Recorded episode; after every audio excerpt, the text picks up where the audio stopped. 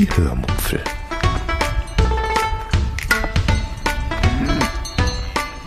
Aus dem Tagebuch einer Allgäuerin.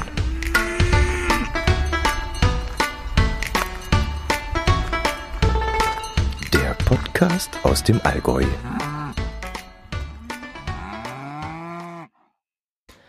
Palim, palim. Hallo und herzlich willkommen zur 336. Episode der Hörmupfel. Heute erzähle ich euch von dem Schicksal, das die Queste ereilt hat, die wir während unseres Harzurlaubs angeschaut haben, von neuen Kopfhörern und von einem Pedelec Kundendienst. Viel Spaß beim Hören. Ja, ihr habt in den letzten Wochen viel von unserem Urlaub im Harz gehört und von meinem Ausflug mit dem Minicamper nach Franken. Da das alles Episoden waren, die ich zeitnah zum Urlaub, also teilweise weit vor Erscheinungstermin, aufgenommen habe, sind jetzt ein paar Wochen vergangen, in denen mein Leben einfach so weiterlief. Jetzt könnte man natürlich denken, ja, das gibt's ja sicherlich jetzt einiges zu berichten, was nach dem Urlaub so passiert ist. Aber leider ist das nicht der Fall. Es ist nach dem Urlaub so gar nichts passiert, was euch in irgendeiner Form unterhalten könnte. Ich glaube, die Maren war es mal, die, ich, die Maren. Langsam sprechen. Ich glaube, die Maren war es mal, die gemeint hat, ich könnte ja mal erzählen, wie mein ganz normaler Tagesablauf aussieht. Aber ich kann mir ehrlich gesagt beim besten Willen nicht vorstellen, dass das irgendjemanden interessiert. Und auch jetzt muss ich ehrlich gesagt echt total krampfhaft überlegen, was ich euch erzählen könnte. Mm, mm, mm. Lidl. Da ist was passiert, wo ich mir wegen meiner eigenen Dussig Dusseligkeit an den Kopf geschlagen habe.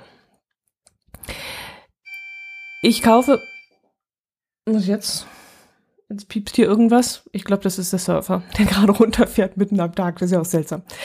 Ja, ich kaufe momentan öfter beim Discounter ein. Das habe ich sonst eigentlich nicht unbedingt gemacht, weil ich keine Lust hatte, zu drei verschiedenen Läden zu fahren und weil ich die örtlichen Geschäfte auch unterstützen möchte, wo es auch geht. Wir haben hier im Allgäu eine Supermarktkette, die bis vor zwei, drei Jahren ein ganz eigenständiges Familienunternehmen war, äh, an keinem Großkonzern angeschlossen war und dieses Familienunternehmen hat sich dadurch ausgezeichnet, dass es örtliche Zulieferer bevorzugt hat und auch die Angestellten ähm, aus dieser Gegend ähm, bezogen hat und auch diese Angestellten sehr gut bezahlt hat und auch eine Betriebsrente bezahlt hat. Ja, und das wollte ich eben lieber unterstützen als irgendeinen Großunternehmer, äh, irgendeinen Riesendiscounter. Da ich unter der Woche sowieso immer zum Essen in eine der umliegenden Kantinen gelaufen bin, brauchte ich auch nur noch fürs Wochenende einkaufen. Und das war dann immer so wenig, dass es preislich auch gar nicht so stark aufgefallen ist, ähm, ob ich jetzt im Discounter eingekauft hätte oder dort eben in diesem Familienunternehmen, in diesem Supermarkt. Lasst es mal fünf Euro gewesen sein, die ich gegenüber dem Discounter pro Woche mehr ausgegeben habe. Fleisch, Wurst und Käse beziehungsweise Milchprodukte kaufe ich sowieso beim Einzelhändler beziehungsweise beim Direkterzeuger. Wir haben hier ja auch einige Käsläden, klar, wir sind im Allgäu und auch Fleisch und Wurst, das habe ich mir immer beim Metzger direkt geholt. Die fallen mm, aus diesen Einkäufen, aus diesen normalen Einkäufen dann auch immer raus, auch jetzt noch, denn so schlimm geht es mir wirklich momentan noch lange nicht, dass ich diese Dinge dann im Discounter kaufen muss, weil sie dort wesentlich billiger wären. Ja, wie lang ausgeholt wieder. Warum kaufe ich jetzt aber trotzdem neuerdings beim Discounter ein und nicht mehr beim familiengeführten Supermarkt? Ich habe es ja schon einmal erzählt, ich bin auch einer von denen, die Kurzarbeit machen müssen. Das ist nicht spektakulär, nicht existenzbedrohlich, aber immerhin so, dass ich mir Gedanken machen sollte, wie ich das Geld, das nun fehlt, einsparen kann. Und aus Gründen, die ich hier nicht weiter ausführen möchte, in denen es vor allem um Prioritäten geht, die bei jedem Menschen ja anders sind, habe ich mich dazu entschieden, bei bestimmten Produkten jetzt auf Discounterware umzusteigen. Ich möchte jetzt also in dieser Richtung sparen. Und ja, das ist jetzt, wie gesagt, kein Fleisch, kein Wurst und keine Käse und keine Milchprodukte.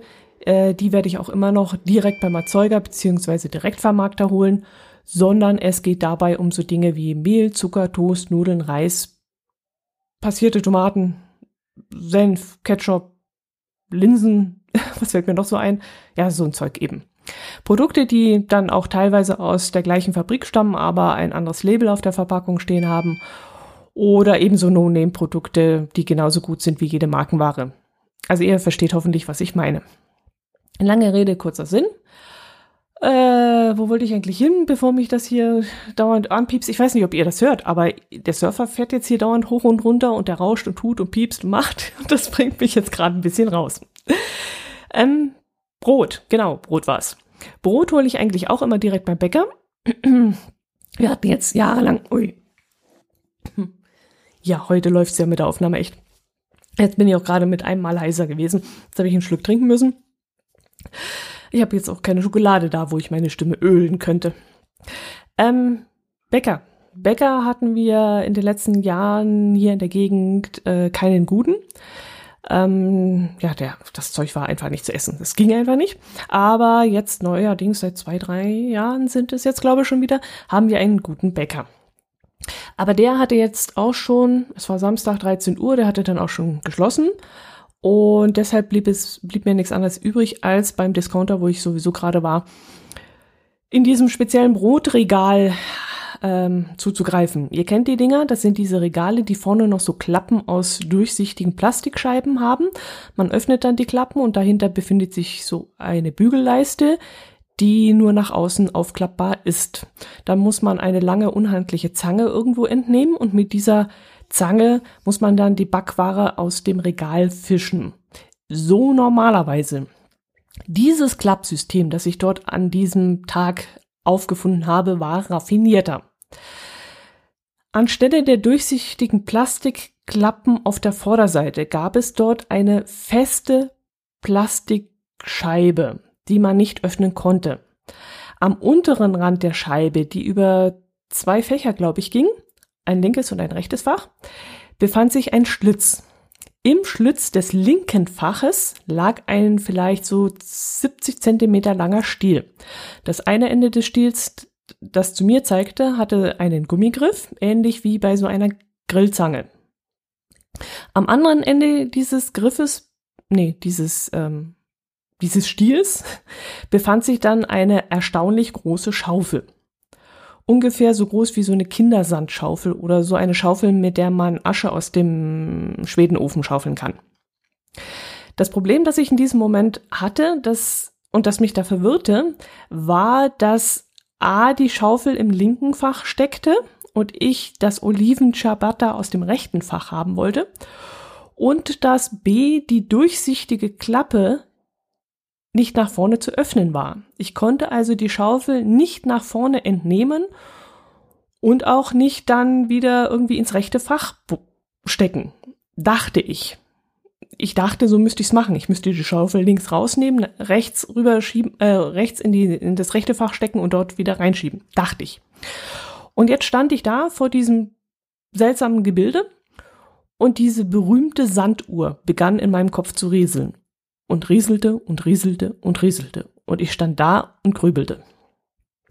Ich schaute mir die Situation gefühlt minutenlang an. Mein Blick wanderte dann von der Schaufel über die beiden Fächer, an der festen Plastikfront entlang, an den rechten Rand des rechten Fachs und da sah ich dann die berühmten Bügel, die normalerweise vorne hinter den klappbaren Klappen angebracht sind. Diese waren hier seitlich angebracht. So, und jetzt musste ich um zwei Ecken denken. Jetzt stand ich total bescheuert davor. Ich nahm also dann die lange Spielzeugschaufel, die sich im linken Fach befand, schob diese in diesen Schlitz an der Frontscheibe vom linken Fach ins rechte rüber, ähnlich wie bei diesem Geschicklichkeitsspiel, diesem heißen Draht oder wie das Ding heißt, schaufelte dort das Ciabatta auf die Kindersandschaufel und buxierte das Ganze auf die rechte Seite des rechten Fachs zu den Bügeln, die dann natürlich in gewohnter Manier nach außen, außen klappten und das Brot dann freigaben. Und in dem Moment, wo das Ciabatta aus dem Fach kullerte und dann in einer langen Rutschbahn zu mir hinunterrutschte, rutschte mir offensichtlich ein ziemliches ziemlich lautes, wie bei der Äffle. Da fühlt man sich wie bei so einem Intelligenztest mit Schimpansen heraus. Jedenfalls fing der Mann neben mir hinter seiner Mund-Nasenschutzmaske total zu lachen an.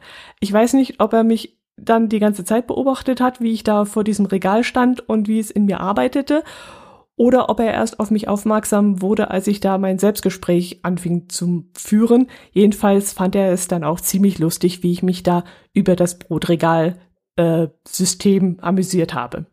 Also ich fühlte mich in diesem Moment wirklich wie so ein Schimpanse beim Intelligenztest. Und ich würde mich echt interessieren, ich hoffe nicht, dass da eine Kamera irgendwo installiert war und das beobachtet hat. ja, da wird man so alt wie eine Kuh und lernt noch immer dazu. ja, mh, mm, Kopfhörer ist auch noch so ein Thema, das ich ansprechen kann. Ich hoffe, dass ich mich da nicht auch so dämlich angestellt habe. Ähm, ich habe im Herbst 2016 in ihr Kopfhörer von OK gekauft. A-U-K-E-Y. Diese waren zwar inzwischen ein wenig lediert, äh, ja, Gebrauchsspuren eben, die sich mit der Zeit ergeben, aber sie funktionierten noch und es hätte wirklich keinen Grund gegeben, neue zu kaufen.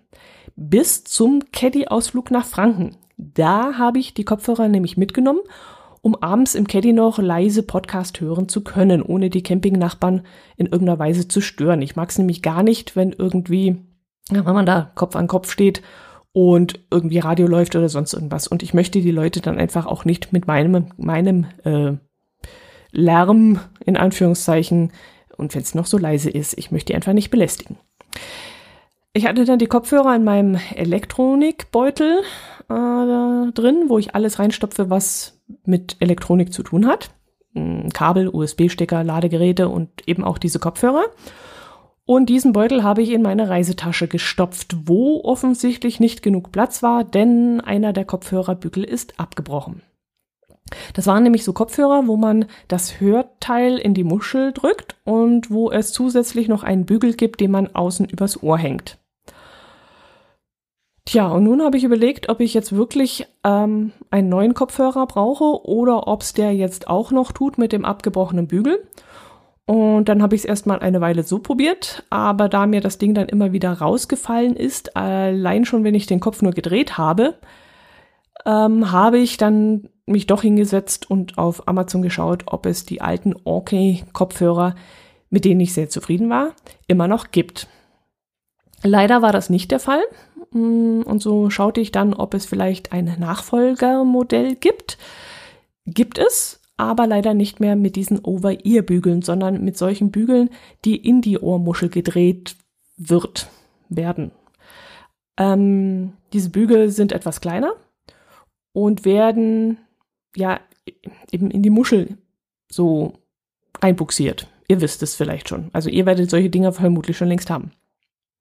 Ich wollte dann schon auf in den Warenkorb klicken, als mein Herz allerliebster dann meinte, er hätte die äh, Ohrhörer von Anker und er sei damit sehr zufrieden. Und da bat ich ihn dann, die Kopfhörer mal ausprobieren zu dürfen. Wir haben seine dann mit meinem Smartphone verbunden, was schnell und problemlos ging. Allerdings merkte ich dann schnell, dass die Umgebungsgeräusche zu laut zu hören waren und das geht ja mal gar nicht. Ich habe auf der Arbeit so viele Umgebungsgeräusche, von denen ich mich dann abschotten möchte. Da Bauch brauche ich dichtere Ohrhörer. Nicht zu dicht, dass ich beim Fahrradfahren den Verkehr nicht mehr höre und auch nicht zu undicht, um den Lärm um mich herum einfach abschotten zu können. Da sagte dann mein Herz allerliebster, ähm, oder sagte ich das? Ja, egal. Irgendjemand kam jedenfalls drauf, dass ja, ähm, dass ja immer unterschiedliche Nupsi-Größen mitgeliefert werden. Also diese Ear-Tipps heißen die, glaube ich. Ähm, diese Ear-Tipps gibt's in unterschiedlichen Größen. Und da werden immer so zwei, drei verschiedene mitgeliefert für die verschiedenen großen Ohrmuscheln. Und da habe ich dann eine der größeren Eartips mal drauf gemacht und da war das Problem dann schnell behoben. Inzwischen sind die Kopfhörer auch längst gekommen. Ich höre schon seit längerem über diese Ohrhörer-Podcasts und es geht auch ganz gut. Sie schirmen mich genügend von den Umgebungsgeräuschen ab und auch beim Fahrradfahren habe ich das Gefühl, dass, die, dass, dass das Windrauschen weniger zu hören ist als mit den alten In-Ears. Sie drücken auch nicht unangenehm und ja, sie sind einfach sehr angenehm zu tragen. Allerdings gibt es ein Problem, mit dem ich so gar nicht klarkomme.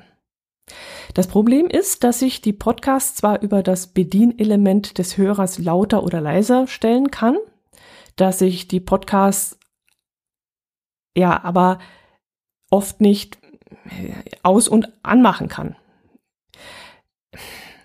Ja, äh, ich, ich bin schon wieder mit einem Gedanken ein Stück weiter. Ich weiß nämlich nicht, wann dieses Phänomen auftritt, aber manchmal kann ich den Ausdruckknopf drücken, so viel ich will.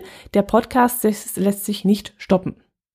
Genauso umgekehrt, ich drücke und drücke und drücke und will den Podcast anschalten und es funktioniert nicht. Und das ist wirklich sehr ärgerlich, denn dann muss ich mein Smartphone entsperren und den Podcast darüber stoppen bzw. starten. Wenn das beim Fahrradfahren passiert, muss ich dafür sogar anhalten, das Smartphone aus der Jacke, dem Fahrradkoffer oder was weiß ich woher holen und das nervt dann gewaltig. Einmal musste ich kurz vor Arbeitsschluss einen Podcast unterbrechen, weil ein Kollege noch eine Frage hatte. Ich habe dann auf den Stoppknopf Stopp gedrückt, habe die In-Ears dann gleich zusammengepackt, weil ich ja sowieso gleich gehen wollte. Und dann habe ich meinen Arbeitsplatz aufgeräumt, meine Jacke angezogen, PC runtergefahren, bin zum Auto gelaufen, habe meine Tasche verstaut, was man halt alles so macht, wenn man abends nach Hause geht. Und als ich dann mein Smartphone mit dem Auto verbunden hat und der Podcatcher gestartet hat, merkte ich dann, dass mindestens schon ein Podcast zu Ende gespielt und ein weiterer bis zur Hälfte abgelaufen war. Wie viel Podcasts da noch auf meiner Playliste dazwischen lagen, konnte ich in diesem Moment nicht mehr nachvollziehen. Und das war wirklich richtig ärger, ärgerlich. Also da hätte ich mir sonst wohin beißen können, ich hätte die Dinger aus dem Fenster schmeißen können ja, irgendwie funktioniert das nicht richtig. Ich drücke da drauf und auch wenn ich die Kopfhörer dann halb rausnehme und genau gucke, wo mein Finger dahin drückt, es nützt nichts, wenn ich da auf den On-Off-Knopf drücke. Manchmal geht's einfach nicht. Was ich an den Ohrhörern gut finde, ist, das hatten meine alten Kopfhörer nicht. Wenn ich die Dinger einschalte, sagt mir eine Stimme, wie der Ladestand des Akkus ist.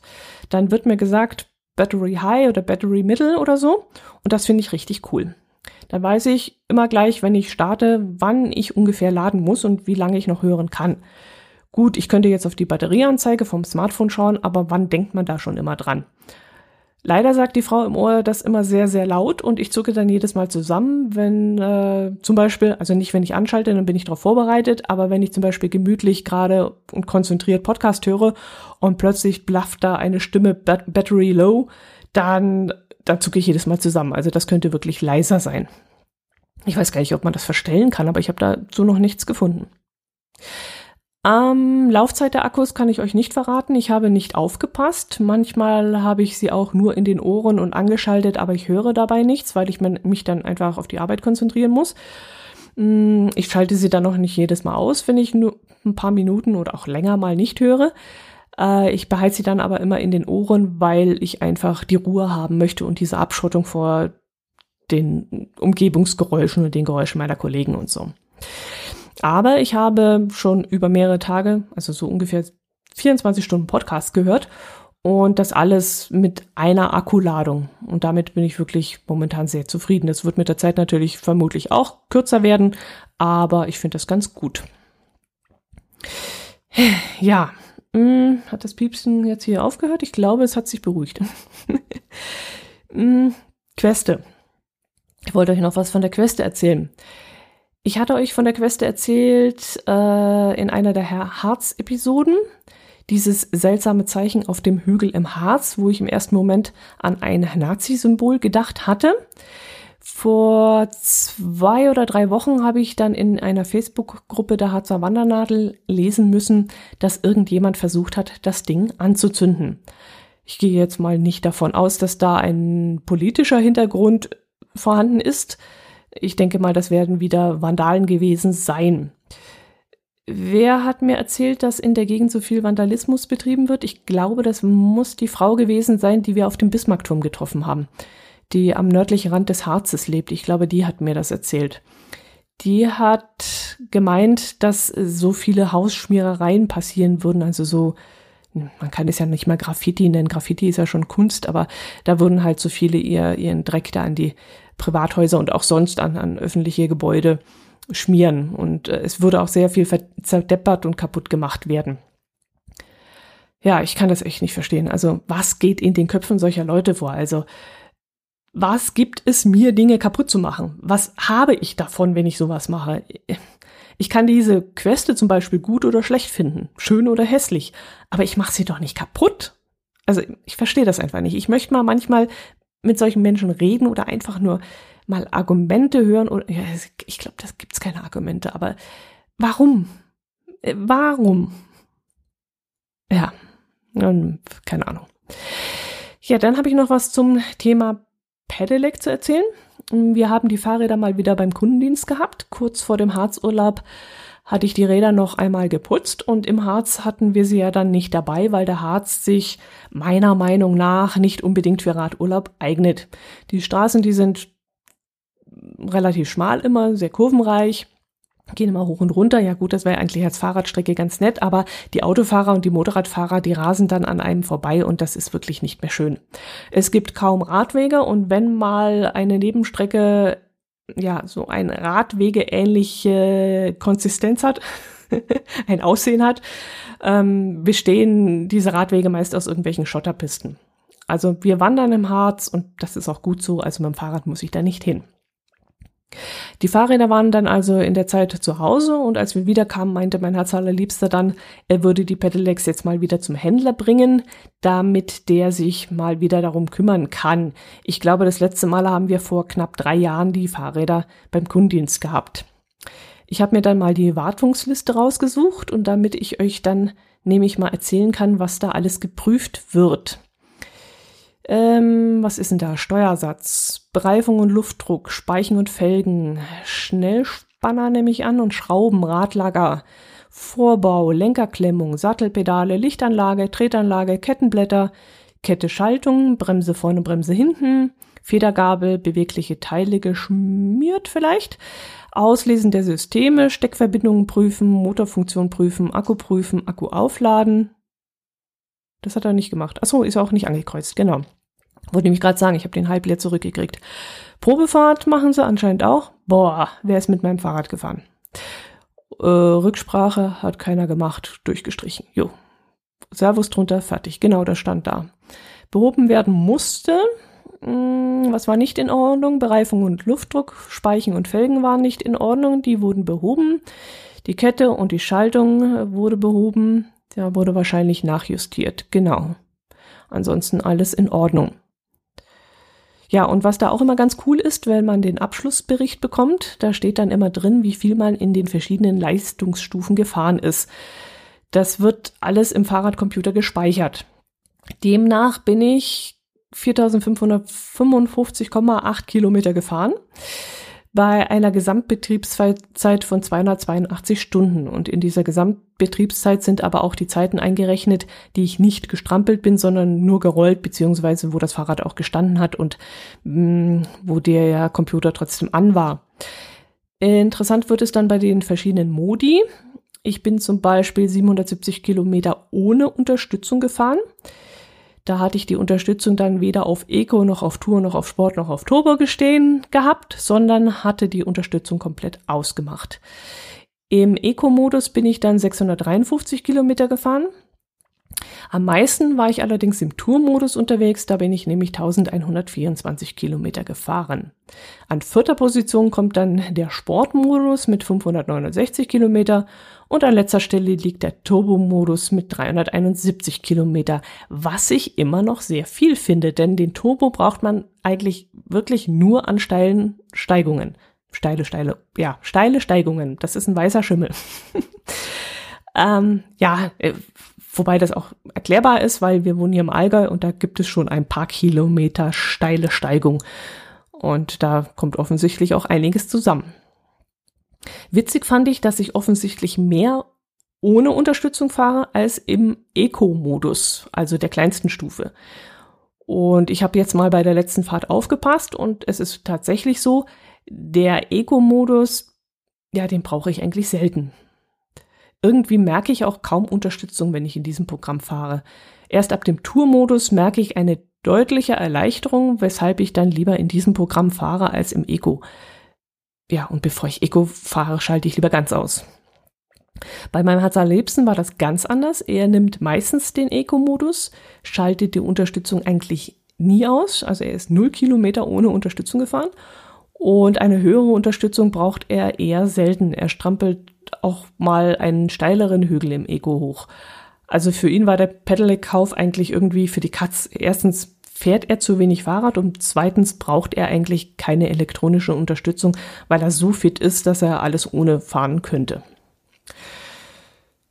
Ja, gut, das war's zu diesem Thema und das soll es eigentlich auch schon ganz gewesen sein. Ich habe ja doch einiges zusammengekriegt dafür, dass ich nicht wusste, was ich erzählen soll. Aber ja, so kann es auch mal gehen. Dann hoffe ich, dass irgendetwas Unterhaltsames für euch dabei war, dass ihr Spaß dran hattet. Ich würde mich über Empfehlungen freuen, über Kommentare freuen, sowieso immer gerne. Äh, keine Ahnung, äh, was noch? Ach so, wenn ihr mal wieder was bei Amazon kauft, geht lieber vor Ort in irgendwelche Geschäfte, die brauchen es jetzt wirklich, die brauchen unsere Unterstützung. Aber wenn ihr dazu keinen Bock habt, weil ihr nicht unter Menschen gehen wollt oder sonst irgendwas dagegen habt und ihr kauft bei Amazon ein, dann wisst ihr, wo sich mein Link befindet. Okay, das war's. Bleibt gesund, genießt die Sommerzeit. Wenn ihr Urlaub, Urlaub habt, viel Spaß dabei. Und ich freue mich auch über Ansichtskarten für meine Ansichtskartenwand. Macht es gut. Servus.